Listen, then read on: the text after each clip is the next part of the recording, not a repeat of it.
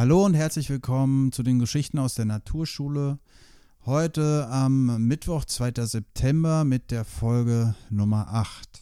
Und ich hatte ja in der letzten Folge erzählt von diesem Drumstalk und auch davon, dass ein Junge beim Drumstalk immer vor Augen hatte, dass überall Äste sind und dass er sich gerne verrannt hat, gerne im Gebüsch gelandet ist und dass ich diese Herangehensweise an Herausforderungen auch in Mathe beobachten konnte. Und ich hatte erzählt, dass äh, dieses Wechselspiel draußen üben, Mathe drinnen, dazu geführt hat, dass die Dinge mehr und mehr entspannter wurden. Und darum soll es heute gehen in diesem Podcast, wie wir letztendlich das persönliche Wachstum der Kinder durch wildnispädagogische Methoden unterstützen können.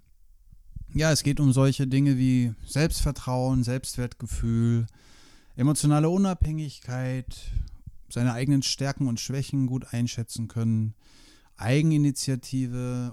Es geht auch darum, wie man mit Misserfolgen umgeht, wie man mit Ängsten umgeht, äh, wie man Risiko einschätzt, wie man mit Widersprüchen umgeht. Letztendlich geht es darum, in seine eigene Kraft zu kommen, gut mit sich in Verbindung zu sein und die Dinge in die Welt zu bringen, für die man vielleicht auf die Welt gekommen ist. Da gibt es aus nativen Kulturen ähm, eine Herangehensweise, dass da äh, die Idee ist, nicht Kinder vorzubereiten auf das Leben und jeder sollte möglichst viel von allem so ein bisschen können, sondern es geht darum zu schauen, wo ist das Geschenk des jeweiligen Kindes und dieses Geschenk mit dem Kind gemeinsam äh, in die Welt zu bringen. Und die Aufgabe eines Pädagogen in der Perspektive ist natürlich ein bisschen anders als äh, in der vorher beschriebenen. Wir können dieses persönliche Wachstum sehr gut unterstützen, wenn wir den Kindern beispielsweise Möglichkeiten schaffen, wo die wirklich intensive Erfahrungen machen.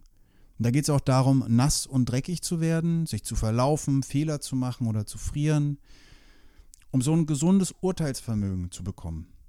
Und später durch die Erfahrung und dadurch, dass wir auch über wirkliche Gefahren sprechen, entwickeln die Kinder ein Gefühl, ist es jetzt gefährlich oder nicht? Und diese ähm, Gefahr oder diese scheinbare Gefahr, die manchmal Angst auslöst, die wird besser eingeschätzt.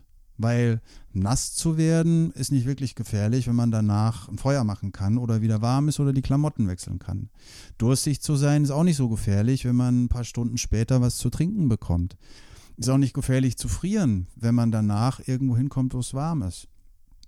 Und diese äh, Möglichkeiten den Kindern anzubieten, das mag für manche Leute, die pädagogisch arbeiten, so aussehen, äh, dass man ja nicht gut aufpasst auf die Kinder. Nur ist das Gegenteil der Fall. Wir passen sehr gut auf die Kinder auf, lassen sie aber selbst ihre Erfahrungen machen. Und das kann auch wunderschön sein. Also zum Beispiel vergangene Woche, Mittwoch, war wieder Wahltag. Das Modul, was wir jetzt gerade haben, äh, ist Capture the Flag Extreme. Ähm, Capture the Flag ist ein großartiges Spiel, kann ich nur allen möglichen Leuten, die mit Kindern, Jugendlichen arbeiten, empfehlen. Ich packe die Beschreibung auch wieder zum Podcast dann dazu und erkläre kurz, wie das funktioniert. Letztendlich sind es zwei Mannschaften, das ist so die Grundform von Capture the Flag. Es gibt zwei Mannschaften und es gibt, es gibt ein Gebiet im Wald, hm, wo man ja mit Ästen, Stöcken, die man findet, so eine Linie legt, also so eine Mittellinie. Das kann relativ groß sein, das Gebiet, und sollte auch relativ groß sein, damit auch wirklich ein Spiel entsteht. Und diese Mittellinie, die trennt zwei Felder voneinander ab. In dem einen Feld ist die eine Mannschaft, in dem anderen Feld die andere Mannschaft. Und jede Mannschaft hat eine Flagge, Capture the Flag.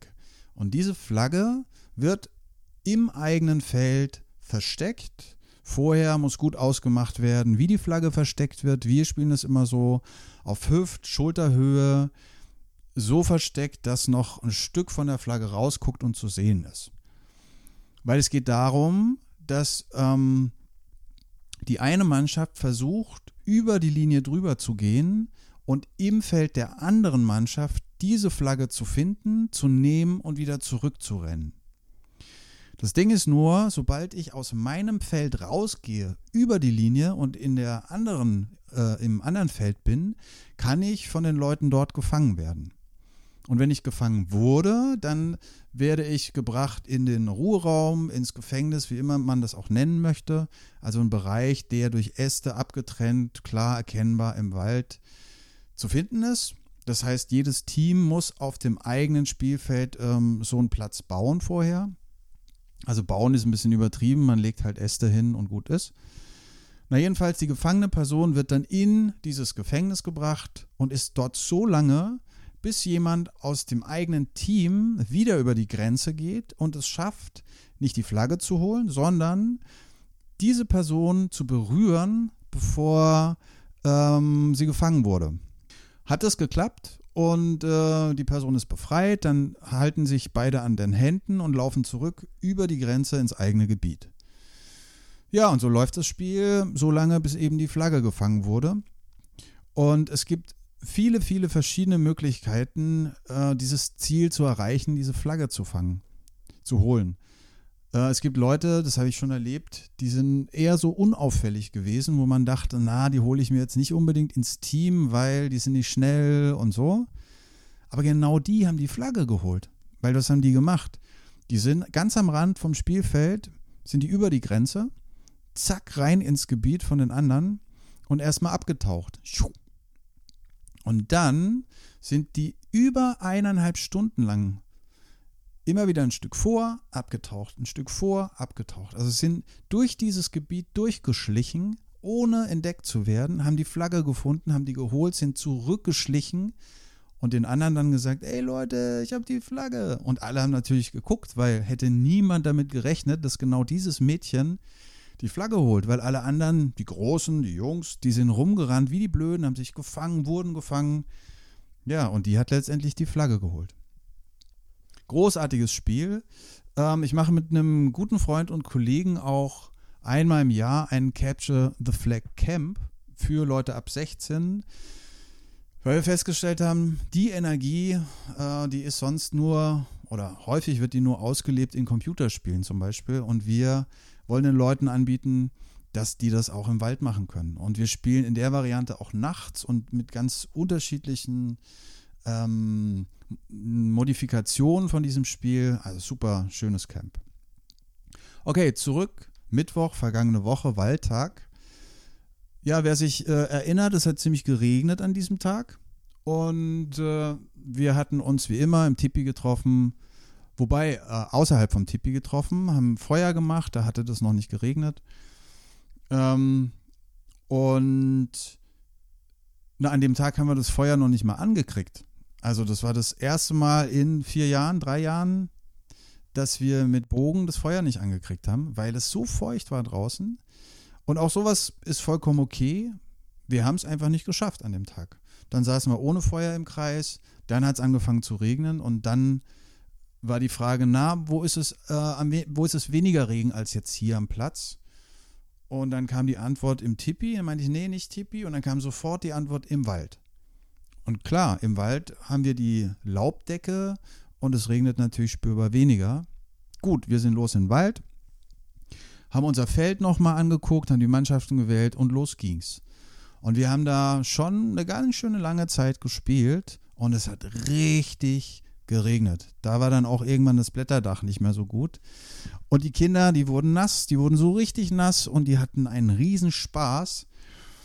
Und äh, ich bin dann schon ein bisschen früher zurück. Mein Kollege war noch da und ich habe dann im Tipi ein richtig schönes, großes Feuer angemacht. Mit dem Bogen, dann hat es doch geklappt. Und habe mich gefreut darauf, dass die Kinder dann zurückkommen und in dieses schöne, warme Tipi reinkommen. Ja, so war es dann auch. Die sind gekommen, und wir standen alle um dieses Feuer rum, damit die ganzen Hosen trocknen konnten. Die haben so richtig gedampft, diese Hosen. Die Schuhe hingestellt, ich hatte so ein paar Schnüre gespannt, um die Sachen zum Trocknen aufzuhängen. Ja, und so waren wir dann da äh, und haben unsere Sachen getrocknet und danach eine Auswertung gemacht im Kreis. Und ich war richtig glücklich an diesem Tag, die Kinder zu sehen, wie die im Regen rumgerannt sind, danach sich am Feuer gewärmt haben und mit so rosigen Backen, mit einer leichten Erschöpfung vom Spiel und mit einem zufriedenen Gesichtsausdruck ähm, auf diesen Tag zurückzugucken.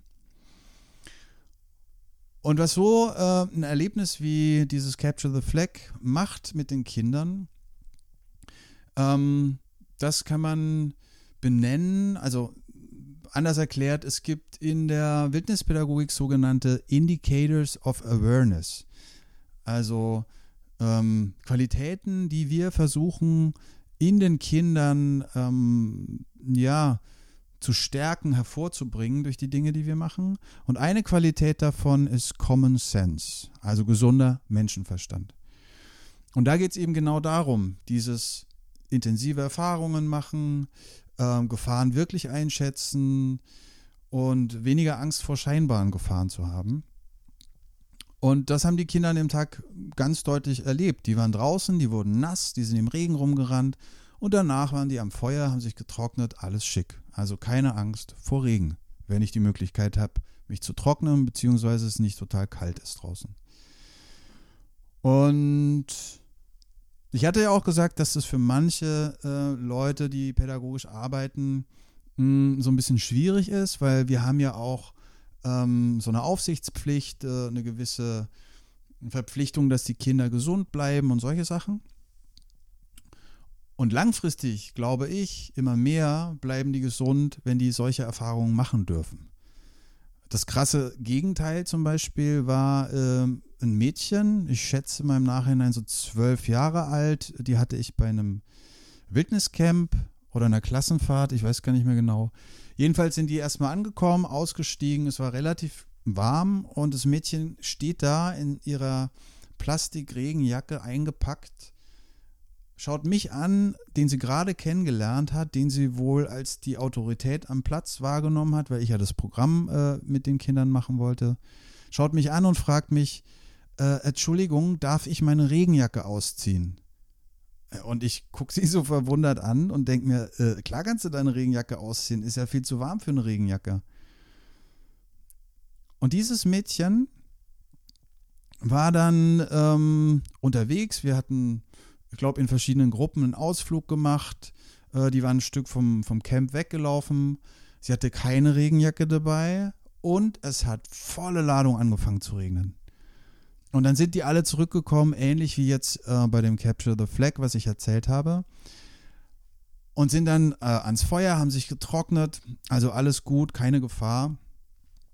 Und dann irgendwann abends, äh, ich glaube, es war im Redekreis oder sie ist persönlich zu mir gekommen, das weiß ich nicht mehr genau. Aber ich kann mich noch genau an diesen Blick erinnern in ihren Augen und das Strahlen in ihrem Gesicht. Und sie meinte zu mir, oh Jürgen, das war so schön, mal so richtig nass zu werden und dann am Feuer zu stehen und die Wärme. Weil ich bin noch nie im Regen nass geworden. Meine Mutter hat immer gesagt, du darfst nicht raus im Regen, zieh dich an. Boah, und ich stehe da so und denke mir, meine Güte, zwölf Jahre alt und hatte noch nie dieses Gefühl von Lebendigkeit und dieses Gefühl von Natur an sich ranlassen, wirklich nass werden, trocken werden, Rauch riechen. Ja, und das hat mich sehr glücklich gemacht, dass sie dieses Gefühl ähm, da mal haben durfte. Ja, es geht auch um Durst haben zum Beispiel. Kinder ähm, vergessen zu trinken. Wir frühstücken zwar morgens und ich erinnere dran, Leute, trinken mal was. Aber wenn die das vergessen, wenn wir draußen unterwegs sind im Wald und die haben nichts dabei, ja, dann gibt es nichts zu trinken. Und dann war ein Kind und sagte, oh Jürgen, ich habe so einen Durst, hast du noch was? Und dann meinte ich, äh, nee, guck mal, wir sind nachher äh, in einer Stunde wieder zurück. Dann kannst du ja dort was trinken. Kind kam nochmal, oh, ich habe so einen Durst. Ich habe das natürlich beobachtet. Wenn das Kind da jetzt irgendwie vollkommen äh, fertig aussieht, dann kümmere ich mich natürlich drum. Also das ist meine Aufgabe, das dann richtig gut einzuschätzen, wie viel Erfahrung jetzt für das Kind in dem Moment richtig und gut ist. So. Ja, was hat das Kind gemacht? Irgendwann ist auf die Idee gekommen, ey, hier hängen ja überall Äpfel rum. Ah, cool, hole ich mir einen Apfel. Dann hat es ein, zwei Äpfel gegessen, hat selbst für sich gesorgt, äh, mit dem Durst umzugehen und äh, vielleicht hat es beim nächsten Mal dann dran gedacht, äh, eine Flasche zu trinken mitzunehmen. Also es hat die eigene Erfahrung gemacht, mit diesem Durst umzugehen und eine Lösung zu finden. Und erlebt, eine Stunde ohne Trinken, ich verdurste nicht. Ja, ähm, Kinder Selbsterfahrung machen lassen.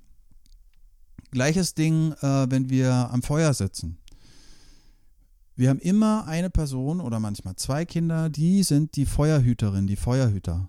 Und die haben die Aufgabe dafür zu sorgen, dass das Feuer immer gut brennt, dass das nicht raucht und müssen dementsprechend sich trauen, ein Holzstück ähm, nicht reinzuschmeißen, weil das würde Funkenflug geben, sondern so hinzustellen, dass es keinen Funkenflug gibt, dass das Feuer gut weiterbrennt und auch einen Blick darauf haben, dass es ähm, ja nicht raucht. So. Also eine sehr verantwortungsvolle Aufgabe, Feuerhüter.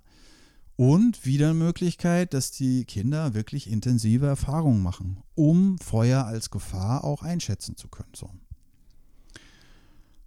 Okay, Common Sense, ein, einer von acht Indicators of Awareness. Ich denke, im Laufe der anderen Podcasts kommen wir da bestimmt auf weitere von diesen Qualitäten noch zurück.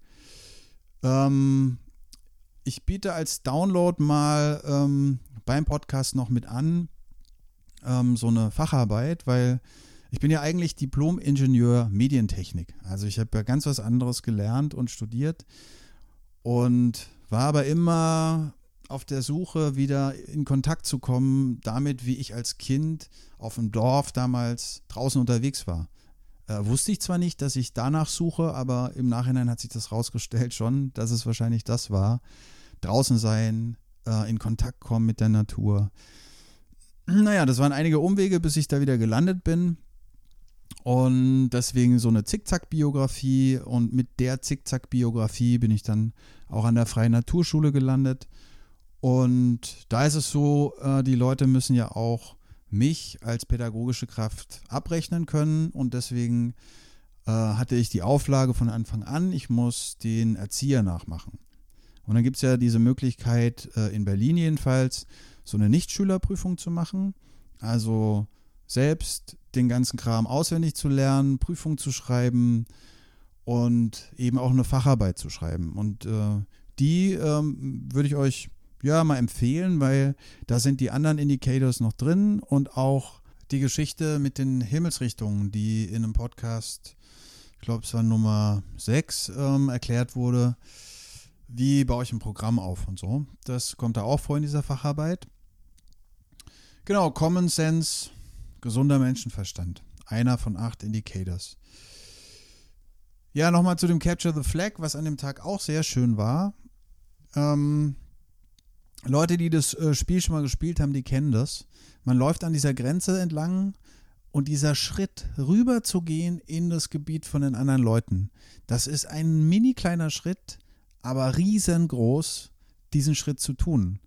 Da geht richtig die Pumpe, Adrenalin, äh, ähm, da ist richtig was los. Und weil, wenn man drüben ist, kann man ja sofort gefangen werden.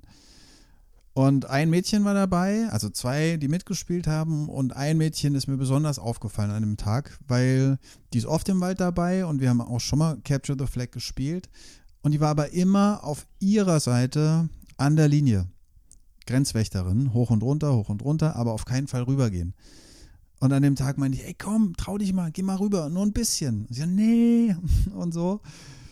Und es ging eine Zeit lang hin und her und ich habe sie immer ermuntert oder ermutigt, da wirklich mal rüber zu gehen. Und irgendwann beobachte ich, sie ist drüber, sie ist im Gebiet, sie läuft ein Stück weiter rein, sie ist weg. Das heißt, die ist richtig rein in das Gebiet. Und ich glaube, sie wurde dann auch gefangen, war eine Zeit lang äh, eben gefangen bei den anderen, wurde wieder befreit, war wieder zurück und dann hat man gemerkt, jetzt hat sie es geschafft, ihre Angst zu überwinden und ist wieder rein ins Gebiet und ist zurück und hat richtig mitgespielt. Und das Schöne war zu beobachten, wie diese Lebendigkeit auf einmal zu spüren war. Diese Lebendigkeit und Beweglichkeit und Energie und leuchtenden Augen. Ähm, auch ein Indicator of Awareness. Der zweite, ähm, Aliveness and Agility, also Lebendigkeit und dieses Leuchten in den Augen so. Das war ganz deutlich zu spüren bei ihr, als sie dann in diesem Regen auf ihrer Seite, die hat angefangen dann zu tanzen und hat Quatsch gemacht mit dem anderen Mädel und war so richtig gut drauf ähm, und hat erlebt, diese Angst, die ich hatte, darüber zu gehen, die habe ich überwunden. Mir ist nichts passiert und es hat super Spaß gemacht, äh, in diese Energie da reinzugehen. Ja, ihr seht, wir können alleine mit einem einzigen Spiel, was ich jetzt ja äh, ausführlich beschrieben habe, mit diesem Capture the Flag, können wir den Kindern so viele Möglichkeiten bieten, mit sich in Kontakt zu kommen, Ängste zu überwinden, Selbstvertrauen zu entwickeln, alles, was ich am Anfang erzählt habe. Ja, ein anderes Ding. Wir sprechen ja, ich glaube, das habe ich schon mal erwähnt, von Kernroutinen der Naturverbindung, also Dinge, die uns helfen, ähm, in Verbindung zu kommen mit uns, mit den anderen Leuten und mit der Natur um uns herum oder in uns drin oder wo auch immer. Äh, eine dieser Kernroutinen ist auch der Redekreis. Hatte ich schon erwähnt an einigen Stellen. Und wenn ich an persönliches Wachstum denke, fällt mir ein Junge ein. Äh, den habe ich kennengelernt, da war in der ersten Klasse, weil der ganz oft bei mir im Modul am Wahltag mit dabei war.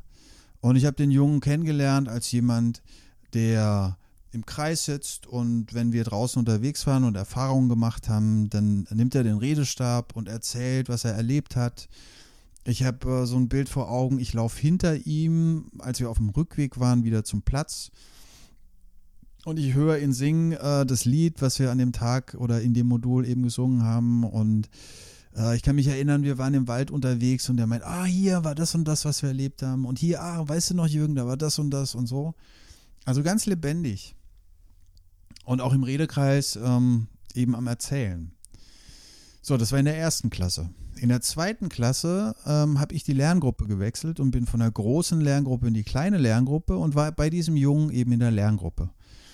Und wir fangen so an, auch in der Lerngruppe äh, sitzen wir im Kreis und äh, an manchen Tagen ist auch ein Redekreis, zum Beispiel vom Wochenende erzählen oder irgendwelche Sachen, die, die in den Ablauf so eingebaut sind, eben als Redekreis. Naja, dann kommt der Junge, nimmt den Stab, sagt nichts und gibt weiter. Und ich denke so, hä, was war denn das jetzt? Also, weil ich kenne den ja ganz anders. Und dann habe ich äh, mit der Lernbegleiterin geredet, die eben mit dem Jungen schon seit der ersten Klasse in der Lerngruppe war. Und die meinte, ja, das ist immer so, der sagt nicht so viel. Und ich, äh, also bin jetzt, wenn ich es erzähle, immer noch so erstaunt, weil das so unterschiedlich war. Ich habe den ja anders kennengelernt im Wald.